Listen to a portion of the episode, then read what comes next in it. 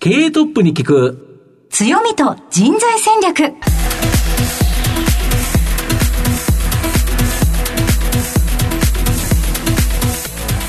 毎度相場の福の神こと藤本信之です。アシスタントの飯村美希です。経営トップに聞く強みと人材戦略。この番組は相場の福の神こと財産ネット企業調査部長の藤本信之さんが注目企業の経営トップや人材戦略を担うキーパーソンをゲストにお迎えしてお送りします。企業を作るのはそこで働く人ということなんですがゲストには毎回事業戦略上独特の強みとですねその強みを生かすための人材戦略じっくりと伺っていきます。この後早速トップのご登場です。この番組は JAC リクルートメントの提供でお送りします経営トップに聞く強みと人材戦略。経営トップに聞く強みと人材戦略。本日のゲストをご紹介します。東証グロース上場。証券コード3558ロコンド。代表取締役社長田中祐介さんにお越しいただいています。田中さんよろしくお願いいたします。はい、お願いします。よろしくお願いします。お願いします。では早速ではありますが、ロコンドの事業内容のご紹介をお願いいたします。大きく3つの事業を行っておりまして、はいで1つ目が多分皆様も結構ご存知の方も多いと思うんですけども、あの、靴の通販サイト、えーロコンドの運営を行っています。で、2つ目の事業が、えーそのロコンドを運営する上で、えっ、と、倉庫と IT インフラがまあ当然あるわけで、それを使った各そのブランド様への B2B サービス、このプラットフォームサービスが2つ目の事業です。で、さらに、えっ、と、最近も強化しておりますのが、えっ、と、3つ目の事業が、えーブランド事業といいまして、要は当社の、えっと、まあ、ロコンドでしか売ってないようなブランド、これをまあ自社のデザイナーとかが開発して作っていくという、まあ、ブランド事業というのを3つ目に行っておりまして、で、10月からはこのブランド事業の一角として、えっと、リーボックという会社も、あの、我々が、あの、10月1日からは、あの、M&A えーすることが決まってまして、はい。リーボックも我々のグループに入ってくると。そんな大きく3つの事業を運営しております。また後ほどじっくり事業内容について伺っていきたいと思いますが、まずは、トップは企業にとって大切な人材であり強みでございますので、トップのお人柄に迫らせていただきたいと思います。しばし質問にお付き合いよろしくお願いいたします。はい了解では、田中さん、生年月日を教えてください。えー、80年の12月5日生まれ、現在おいくつですか？えー、41歳です。お若い社長さんでいらっしゃいます。はい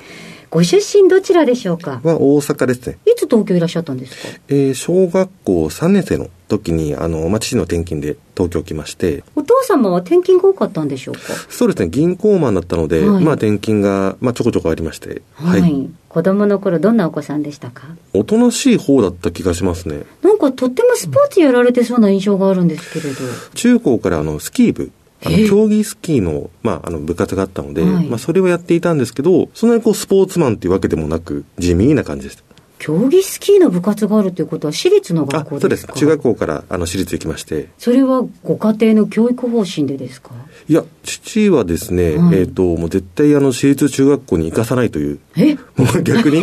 もう絶対行くなという、まあ、はい教育ポリシー。あ、それはそれで珍しいそうです、けれど。で、塾も行くなと。なので、もう5年生ぐらいから、まあそういった意味では、まあおかげさまでというか、はい勉強に対する意欲がこう溜まってくるわけですね。あ、やるなと言われるから。やるなって言われると。はいでも塾に行きたくてたまんなくなったので、えー、5年生の3学期ぐらいに、まず土下座をし、はい。父親に、はい。どうしても塾に行かせてくれと。え？な、え、何の話でしょう？これすごく珍しいんですけど。珍しいですね。で、ただその時は、えっと、受験をしない約束で、で塾に行ってもいいと。うん。で、塾に行ったらですね、はい。あの、まあ、これはちょっと少しやらしい言い方になっちゃうかもしれないですけど、まあ、結構成績が良くてですね、はい。塾の先生からも絶対受けた方がいいと。はい。というのがあって、えっ、と、まあ、一校だけ受けていいという、まあ、父親の 許可を取って、行けたのが、あの、東宝っていうところなんですけど、頭のいいところですよね。はい、そこに行かしてもらったと。将来の夢などはありましたか、当時？こう夢っていう夢はなくて、ただビジネスを早くしたいっていう気持ちはずっとありましたね、やっぱり。それ何がきっかけだったんでし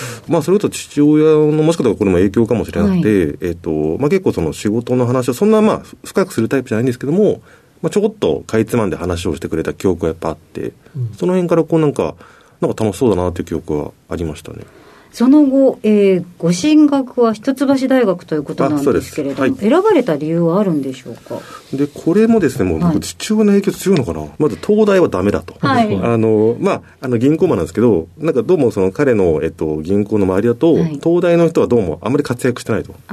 で、えっと、東大ダメだと。はい。あと、ワテラはですね、またあんまり好きじゃないと。でそうすると、例えば消去法で消えてきて、はい、で、東方から歩いて5分のところに一橋があるんですね。はい、なので、まあ、一橋はいいよと。夫のいう、まあ、教育を受けてきたので、はい、あ、じゃあ一橋はいいんだと。はい、なんで、えっと、大学の時も一橋一個だけ受けて、一橋行ったと。あ、そうだった。イフロも結構難しい大学ですよね。そうですよ。そうなんですよ。ならいいのかっていうレベルじゃないのですからね。そうでしたか。どんな、あの、勉強されていたんですかいや、それこそやっぱビジネスに興味があったので、うん、あの、経済学部が、はい、あの、まあ、あの、一番合ってるかなと思って行ったんですけど、実はあのビジネス寄りなのは、一橋大学では、えっと、経済学部じゃなくて、商学部だということで入って気づいて、はいで、なので、えっと、まあ、1年生はしょうがないんで、まあ、経済の勉強をして、はい、で、3年生からもその小学部の授業にひたすらこう、なんか、まあ、受けさせてもらって、やってました。はい、その後、社会人の最初のスタートはどちらだったんでしょうか？が、あの、マッキンゼーという、あの、経営コンサルティング会社です。はい。はい、すごく人気だったんじゃないですか？そうですね。一橋でも多分当時何百人と受けて、多分受かったのは私だけだと思うんですけど。どんなお仕事最初になされましたか？コンサルですね。経営コンサルタントなんで、最初はそれこそあの分析とか、資料作りとかをもうひたすらもうとにかくやる、やったというか、感じです。ね。はい。どのくらいお勤めだったんでしょう？所属していたのは2003年から2010年なので、はい、えー、と8年間、はい、ただ途中あの MBA って言ってあの、はい、海外の留学、はい、UC バークレーっていうところに2年間ほど留学したので、はい、えーと、働いていたのは大体5年ぐらいですかね、はい、その後まさに自分でビジネスをという形になっていくんだと思うんですけれども、はい、どのような経緯があったのでしょうか？やっぱりですね、そのマッキンゼー最初まあじゃ新卒で入って、はい、で、で、その時は、要はそのマッキンゼーのやっぱりそのパートナーとかになると役員ですね、はい、やっぱ年収もすごいもらえるんですよ。はい、もう1億円みたいな世界なので、うんうん、やっぱじゃあなりたいとは当然思うじゃないですか。で、ただその、えっと、まあ上司から留学行けと。まあ、言われて留学行って、で、その UC バークレーの、あの場所があのシリコンバレーがすごい近いので、はい、いろんなこう起業家に会う機会がたくさんあったんですね。はい、で、その時になんかこの起業家の方がかっこいいっていうこう価値観にもうもろ触れてしまって、で、なので、えっと、別にまあ経営コンサルタントがかっこいいわけじゃないんですけど、当時の自分は、あ、こっちの方がかっこいいんだという、まあもう価値観に変わってしまって、で、それでまあ戻ってきてから、まあ1年間は勤めたんですけど、やっぱりもうその企業熱が、まあ、こう収まらなかったんで、うん、辞めさせてくれという形で辞めさせてもらった感じです。はい、はい、それこそ MBA のために留学っていうお声がかかるほどですから、相当優秀でいらしたんじゃないですか、中でも。そうですね、自分で言うのもなんですけど、はい、結構優秀だった気が。その後、このロコンドに至ったのは、どういう流れなんでしょうか？最初それこそその UC バークレーの授業中に、あの、トニー・シェイっていうあの、ザッポスという会社があってですね、はい、実はあの、靴の通販サイトって、はい、え世界で一番最初に始めたのが、そのザッポスという、はい、えっと、アメリカの会社で、その創業者の話を聞く機会があって、で、そこでその靴の通販サイトっていうそのビジネスモデルの面白さ、まあ、そこに触れて、あ、これは面白そうだなと。うん。で、ただ、えっ、と、結構やっぱお金が必要、やっぱ投資が必要なので、はい、えなかなか自分じゃできないなと思って、日本に企画をして、で、そのマッキンで勤めながら、ただその企業熱がやまなかったので、はい、いろんなこう投資家と会ってる時に、えー、ロケットインターネットっていうこのドイツの、えー、投資会社、ここがまさにその靴の通販サイトを作るという話があったんで、まあ、その創業にこう参画したみたいな感じですね、僕は。じゃあ最初は参画という形だったんですね。はい、そうです。えー、創業が、えっと、2010年10月ではい、で、当時まだ僕がマッキンゼ行って、で、その要は、えドイツのそのロケットインターネットと知り合って、はいまあ、その会社が、まあ、その録音の当時ありましたと。で、次の会社を作りたいと思ってる。はい、で、えー、ユースケやんないか。ただ、えっ、と、その、えー、前に、録音動画を立ち上げたばっかりだから、サポートしてほしいという形で、僕最初はインターンという形で、はい、アルバイトで、2011年の1月、はい、まあ、創業して1.5か月後に、アルバイトで入って、で、当時も社長が3人いたんですけど、で、ただこの時ですね、あの結構このロケットインターネットというこの投資会社がイケイケな会社で、はい、えー、最初のこの売上ゼロの時から10億円投資をして、はい、で、これをもう、えっと、使ってどんどん投資してと。はい、で、その当時3人いた社長が、はい、わかりましたという形で、もう10億円をその、えっと、靴の調達とか、うん、えテレビ CM とか、こう、どーっとこう投資をしたらですね、えー、そのまあ3か月後にあの東日本大震災が起きて、で、このドイツの投資会社はもう撤退すると。はい。まあ、やらしといて撤退すると。はい。で、その時だから僕インターンだったんでよくわからなかったんですけど、その時に初めてその、えっと、決算書、えー見せてもらったら、えー確か債務超過で10億円ぐらいもう赤字で、で、かつ毎月1億円の赤字がもうどんどん出ていて、で、さらにこの、えっと、隠れ債務というか、はい。よく見えない債務がたくさんあってる状態で、あ、でもこれ終わったなと。はい。で、僕はまだインターンだったので、はい。実はマッキンゼーまだ戻ろうとは戻れたんですね。はいはい。で、ただ、えっと、まあ、その時にこのロケットインターネットっていうそのドイツの会社の社長と話をする機会があって、まあ、僕が正式にこのロコンドを引き取るんだったら、まあ、追加で5億円を投じてもいいということを言われ、まあでもどう考えても厳しいんですけど、まあその時思ったのが、えっ、と、自分がじゃあこれで断ったら100%ロコンドは倒産すると。はい。で、僕がじゃあ引き受けたら、まあ5億円って本当全然足りないんですけど、もしかしたら残るかもしれない、ってのがあって、じゃあ1%でも2%でも確率あるんだったら、まあ多少片足突っ込んでるんだったらやろうかと思って引き取ったのが2011年4月。からもう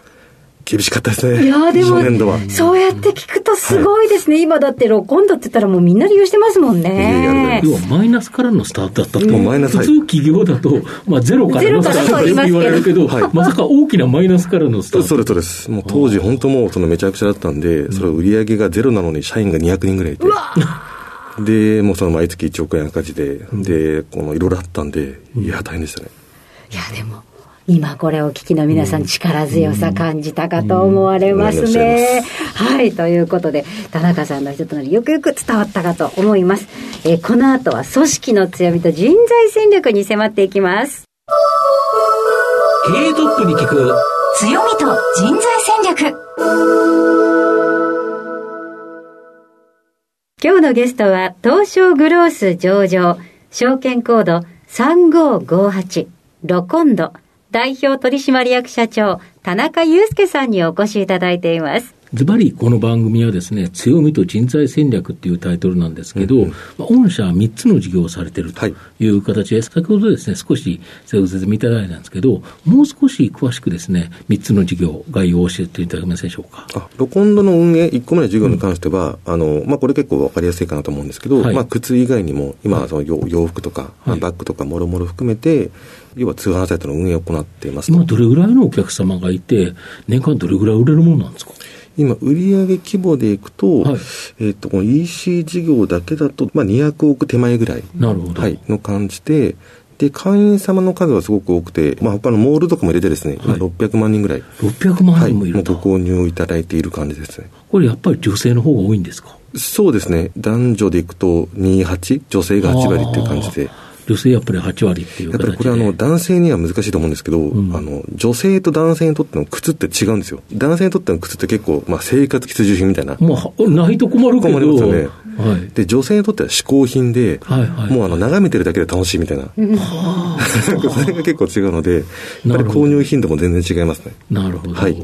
で、二つ目のこのプラットフォーム事業。はい。これはもともとのモールのところからスタートしたという形ですか、まあ、トイレその、そこの要は、ロコンド運営する上で当然倉庫が必要なのと、はい。まあ、あとはその、えーシステムが必要で、はいはいシステムねはい。うん。で、これを、まあ、ロコンドの運営以外にも活かせないかと思ってですね、よそに貸すということですか？で、それをまあ使って、例えば倉庫で行くと、はい。単純に言うと、我々のロコンドに置いていただければ、うん。ロコンドのお客様にも出荷します、はい。で、店舗にも出荷します。あなるほどなるほど。百貨店にも出荷するし、卸も出荷する。うん。うん。まあ、こういう例えば倉庫では、あの、E3P と呼んでるんですけども、はい。こういうことを実は行っていて、うんうん。で、これなんでこれやったかというと、はい。あの、靴業界って一番ですね、あの、在庫が本当大変なところなんですね。そうですよ。在庫のマネジメント。サイズが全員違うからですね。そうなんですよ。ああ、そうか。はい、サイズと色のバリエーションが多いので、それを適正に予測するのがすっごく難しいので、そうですよね。店舗での欠品は起きやすいし、うん。あとは、えっと、その過剰在庫、まあ、うん。一方でやっぱできやすい中で、うん。考え方として、いかにこの在庫を一元化、あ、なるほど。はい。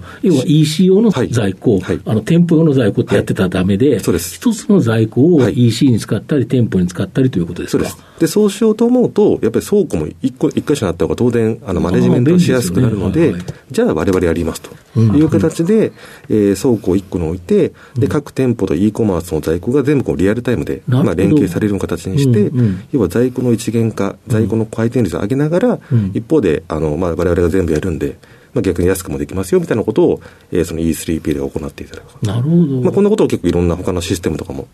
やったりしてます、ね。うんうん、なるほど、はい、で、もう一つのブランド事業っていうのは、はい、御社自体がこの製品を作り出すメーカー部分っていう感じですか、そうです。あのー、これはそうですね、一番、まあ、前は本当ちょこちょこプライベートブランドを作っていたんですけど、うん、まあ、契機になったのが2020年4月ぐらいに、はい、あの、ユーチューバーのヒカルさんとですね、はい、組んで、えっと、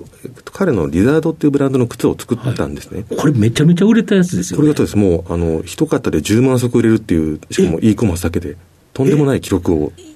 作って。一足ちなみにいくらぐらいの靴だったんですか、えー、と1万3000円とか4000円ぐらいなので、まあまあ、まあまあ、高いですよね。10万足一気に売れてしまって。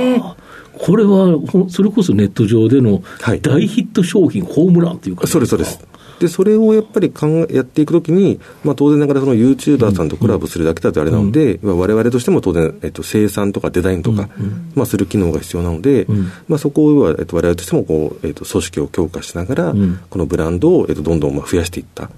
のが実は20年からで。で、そういう、まあ、経緯もあって、実はリーボックの案件もなんか来たというか。なるほど。はい。これ、御社はこの3つの事業をやられてるからこそ、それが有機的に結合されて、はい、うまく企業運営できてるとか。そう思います。要はあの、もうなんか3つが全部あの相互補完的というか、はい、例えばですね、えっとまあ、じゃあ、ロコンドが強くなれば、うん、えー、じゃあ当然ながらこのブランドもロコンドで売ってるので、はいはい、このブランドも売れますよねと。うんうん、あとはロコンドで、えー、例えばあのシステムの投資をどんどん今してるんですけども、はいこれを使えば、えー、それを要はコピーペーストするような感じで、えー、プラットフォームでも使えるので、うん、えー、他社が、えー、それとシステム開発会社で、えっと、委託して作る値段の10分の1とかで、われわれ提供できたりするんですね。まあ、同じようなことが、じゃあ、プラットフォームが強くなったら、e コマースブランドが強くなる、うん、ブランドが強くなったら、e コマースプラットフォームが強くなるみたいな、うん、結構この相互補完的な、まあ、本当にもうシナジーみたいなところがすごく大きいので、うん、まあ、それがだから、そういった意味では当社のグループの強みのやっぱり一番大きいところかなと思います。なるほど、はい、このブランド事業に、リーボック、まあ、大体皆さん知ってるブランドかと思うんですけど、はい、この日本事業、はい、この部分が付け加わったとい。うことですか、はい、これ、大きいですよね。大きいですね。われわれにとっても本当、大きな今回、決断だったんですけども、うん、やっぱりそのわれわれのこの e コマース、はい、えー、プラットフォーム、まあ、これらを使えば、少なくとも効率的な e コマースとか倉庫とか、あと店舗の運営もできると、でさらにこのブランド事業で培った、まあ、デザインとか生産管理ができるので、まあ、そういった意味では、まあ、ちょうどいいタイミングでいい、まあ、機会がいただけたかなと思ってます。うん、はいでただ、2021年2月から比べると、はい、2020年2月期、はい、まあ、ここはですね、減収減益となってるんですけど、はい、その要因って何かあったんですか？これがあのさっきのい一一食10万足売れた、あの、ヒカルさんの靴 ?21 年2月期にはそれが入ってたと。そうです、そうです。で、この大ホームランがあったので、はい、あまりにも。大社の場合、綺麗に成長してきたのに、はい、ここでパコーンって抜けたから、はい、売れすぎてしまって、ちょっとこれがあの、まあ、スマホのゲームじゃないですけども、うん。うん、ちょっとあまりにヒットが大きすぎて、はい、やっぱどうしても翌年は、うん、あの減収減益になったんですけども、はい、あのそこを除けばあの普通にずっと成長はし続けてます、うん、じゃあ減収減益っていう言い方をしなきゃいけないっていうのが別の言い方探したくなる感じですね、昨年ヒットによりってこと僕 は思ってますけど、ね、なるほど、はい。今後の御社の成長引っ張るも改めて聞きたいんですけど、はい。そういったさっきの3つがそれぞれかなと思っていて、はい、まあそのブランド事業でいくと、まさにこのリーボックで今回、われわれが、えー、その e コマースもしっかり、うん、店舗もしっかり、卸もしっかりやるわけで、うん、まあそういった意味でここを大きくするっていうことは、うん、えっ、ー、と、他のブランド様にとっても、あ、じゃあロコンドに任せてみようかっていう、まあ可能性もあると思ってますし、まあ、そこで培ったことを行っていけば、えー、とこのプラットフォームも、えー、と要はどんどん磨いていけるというか、要はリーボックでいろんなことを試すことによって、どんどんその要は世界で一番の僕はベストプラクティスになってほしいと思っていて、リーボックを。はい例えば最近のオムニ戦略と言われたりしますけども、もうそのデジタルと、えっと、店舗の融合、うん、これがなかなか、えっと、できてるようでやっぱできてないので、そうですね。そこをちゃんとわれわれが、えっと、旗を振っていくというか、ことによって大きなポテンシャルがあると思ってます。そうすると、はい、海外で、はい、まあ当然リーボック以外にさまざまなブランドが、アパレル靴、い。ろいろあるかと思うんですけど、そういう会社が日本に進出するのにおいて、自力でやるより、ロコンドと組んだ方が、これ売れるよねっていう形だったら、はい、また御社に声がかかる可能性がある、はい、そのためにもやっぱりリーボックは成功させなければいけないと、そうですね、実際も結構声はやっぱ増えていて、はい、で、それを、要はいろんなパターンがあり得るんですけども、うん。例えばじゃあ物流だけ任せるっていうパターンも当然ありますし、はい。うん。えーじゃあ全部のシステム含めてお願いしたいというパターンもあれば、うん。まあ極論もう日本車を全部やってほしいみたいな、うん。もうやっぱいろんなパターンが、まあ、あるので、うん。まあそういった意味で今もやっぱ増え続けてますし、多分リーボックがもっと成功したら、多分もっと大きな、まあ、声がふ増えると思ってますし、んそれが多分、えー唯一無二の存在になれる可能性はあるかなと思ってます。なるほど、はい。それを支えてるのはやっぱり御社の人材ということだと思うんですけど、はい。今、えっと御社では何人ぐらい働いてるんですか？社員で100名、はい。アルバイトを入れると400名ぐらい、合計500名。ああはい。ただ、社員で100名っていうと、はい。御社の売上高規模から考えると、はい。かなり少ないように思かなり少ないと思います。同業他社と比較しても、多分3分の1ぐらいかなという気がします。はいそうですよね。でこの人たち、ざっくりと何人がどんなビジネスであ仕事されてるんですか？営業部門がじゃあ2割ぐらいいて、はい。エンジニアも2割とかデザイナーと言われるものでもじゃあ2割ぐらいいて、はい。であとあの倉庫とかあの、まあ、スタジオとか、はいはい。あとあのカスタマーサポート、まあ、はいコンシェルジュって我々呼んでますけども、これを担う人間がまた2割ぐらい、うんで管理部門とかもじゃあ大体2割、うん。まあ、ざっくりそんな感じですかね。はなるほど。その、えー人材なんですけど、一つはその新卒入社、中途入社という二つの供給元があると思うんですけど、御社の場合どういうふうに人材って取ってるんですか？は、まあ、両方ですね。はいえっ、と、ただまあ、中途の方がまだ多いかなっていう感じで、73で中途って感じですかね。なるほど、はい。今年の新卒ってどれぐらい取ったんですか？今年は実は少なくて、はいえっ、と、本当若干名、3、うん2、3名ぐらいです。ああ、はい。なるほど。はいこういう方にロコンドに入ってほしい、例えば望む人物像みたいなものございますでしょうか？まず1個はさっきの、えっと、まあ、我々この、この規模、しかもこんだけこの、えっと、複雑というか、いろんなことを100名でやってるっていうのは結構僕も自信の組織だなと思っていて。すごいですよね。うんうんで、それはやっぱり、まあ、あの、ロコンドイズムというか、はい。あの、例えばあの、多能校、はい。要はあの、結構その、まあ、いろんなことができるとはい。多能ということですよね。はい。結構その会社によっては、とにかく分業分業するような会社があったりして、ああでそうするとやっぱ何人いても足りないんですね。そうですね。でただ、あの弊社のメンバーはそこを結構その、いろいろできるメンバーが、うん。やっぱ揃ってるのも一個の強みかと思っていて、うん。まあ、そこってでもやっぱり、あのまあ、スキルもそうなんですけども、うん。やっぱその、いかにこの意思があるか。広げる意思があるかとか、うんうんうん。やっぱそれは大事なので、やっぱそういう意思は持ってるっていうことはやっぱすごく大事だと思ってますし、うんうん。あとは何よりも、あの、誠実さ、うんうん。やっぱりあの、誠実な人間じゃないと、やっぱり、まあ当然僕も信用できないし、うん。誠実じゃないとやっぱり成長もできないと思っていて、自分の失敗をちゃんと認めて成長していく。うん。まあその誠実さというポイントも結構重視はしてますね。なるほど、はい。だ誠実で、まあ、変化に強いっていうか、はい。いまあ、いろんなことにチャレンジする意欲のある方そうですね。はい。でそういった意味では、よはい、あの当社もだからそういった意味では、あのリーボックのそのなんていうかな、今回のニュースを、まあ、社内で言った時も、うん。なんかみんな平然と聞いてましたので、ああまあ、そういった意味では、その変化に対する、あの許容度は結構みんな大きいのかなという気がします。あそう今までと全然違うあれですよね。そのリーボックっていう大きなブランド、はい。これを御社が受けるっていうことは、はい。ロコンドにとって非常に大きなことだけど、はい。みんな、あやっと来たかなっていう感じですかね。また来たって感じですね。ああ また来たまた来たっていう。なるほど、なるほど。ー今度さんまたホームページなんか見てますとどうも靴のイメージが今までは私は強かったんですけれども、うんはいアパレルもものすごく多いですよねそうですね、はい。アパレルも今だから、えっと、グループでいくと、大体、まあ、55までいかないですけど、64ぐらいにはなってきたので、はい。ああ靴はまだもう、まだ6割あるけど、ありますはい。逆に言えばも、もう6割しかないっていうか、えっと、そうです。ね、アパレルが、えっと、想像以上にやっぱ今伸びてますね。はい。うんうんうん。アパレルって競争厳しいっていうか、はい。まあ今までにいる競合さんもはい。数多くある中、はい。その中、なぜ録音で伸びてるんですか？多分、まあ、二つあって、まあ、一個はその、要は、靴で、えーまあ、培ったこのサービス認知というか、あ。あの、要は、返品交換、まあ、できますよ。まあ、あとは、えっと、ものによっては、まあ、無料ですよと。はいで、そうすると、やっぱりこう、通販で買わない理由のやっぱり一個って、うんやっぱサイズが合うかどうかわかんないとか、あそうですねあと実際、まあ、サイズがあってもうん、ちょっと微妙に合わないとかあるじゃないですか。イメージってイメージもあります服の場合は、はいそうですよね。はい。多分、靴で、要は安心して買えた。うんじゃあ、ロコンドは安心できるというふうに、えーやっぱりこう、支持いただいているお客様が多いということが、まあ、一個。で、もう一個は、じゃあ、例えば、当社の場合、その、じゃあ、ZOZO タウンさんとか、うんまあ、他の通販サイトと比べると、はい年齢層がちょっと高いんですね。あはいはい。35歳から44歳ぐらいが一番多い。あそうですか、はい。年齢層のところでもあって、だからや、見てて楽しいんですね。わかりました、今。ドンピシャぐらいですもの。だからちょっとあの、品のあるというか、オフィスカジュアルとかを探すの探し,、探しやすいような感じだったりとかして。ね、それがやっぱりその他社とはまた違うというか、他社にないものが、その要は我々そこのにやっぱ強みがあるので、そこのやっぱ商品なんかすごく売れます。はい。では、藤本さん、そろそろ番組も終了の時間が迫ってきましたが。はい。まあ、最後の質問になるんですけど、はい、社長の愛読書なんですね、この番組のリスナーに、まあ、一冊紹介したい。漫画でも何でもいいんですけど、はいはいはい、紹介いただけますでしょうか？僕はやっぱそういった意味であの、その、ロコンドの初年度からやっぱ、まあ結構大変な時期が、はい、で、ずっと赤字も5年間ぐらいずっと赤字だったんですけど、はい、その時やっぱ支えになったのが、はい、あの、さっきも申し上げたザッポスのトニー・シェイっていう人間が書いた、えー、ザッポスの奇跡という本があって、はい。これ日本語訳出てるんです出てます、出てます。はいはい、で、当時結構もう10年以上前の本なんで、うん、もう古いかもしれませんけども、当時まあまあ売れて、うん、で、この本で、まあそのトニー・シェームすごく同じように苦労してるんですね。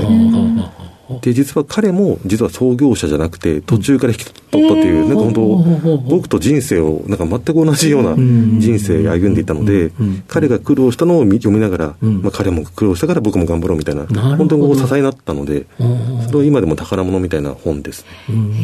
やっぱその人と出会えたっていうか、その本にも出会え、で、話が聞けたっていうところが、やっぱり田中社長を大きく作ったっていう感じですか？そうですね、やっぱそれがなかったら、もしかしたらやっぱり、えっと、途中で値を上げていたというか、まあ、それこそ、やってても諦めてたかもしれない。やめて転職した方が当然、じゃ給料も保証されるし、うん、こんな苦労する必要もないので、うん、まあ、そこをやっぱ支えてくれた一個はその本だと思いますね。なるほど。はい。はい。ありがとうございます。ぜひリスナーの皆さんもお手に取ってみてください。改めまして本日のゲストは、東証グロース上場、ロコンド、代表取締役社長、田中祐介さんでした。田中さんありがとうございました。ありがとうございました。ありがとうございました。経営トップに聞く強みと人材戦略東証プライム上場 JAC リクルートメントは世界11カ国に展開するグローバルな人材紹介会社です。スペシャリストや管理職の人材紹介を通じて長年にわたり多くの企業の成長に貢献した実績を持ちます。当社では、役員、CFO、CIO、本部長、社外取締役などの経営幹部層の人材紹介に特化した専門部署、JAC エグゼクティブを構え、企業の経営課題解決を支援しています。経験豊富なコンサルタントが経営課題をヒアリングし、課題解決に導く人材をご紹介いたします。企業の経営改革を担う人材など、経営幹部の採用なら、東証プライム上場、証券コード2124、JAC リクルートメントにお任せください。お送りしてきました経営トップに聞く強みと人材戦略。そろそろお別れのお時間です。今日のゲストはロコンド代表取締役社長田中祐介さんでした。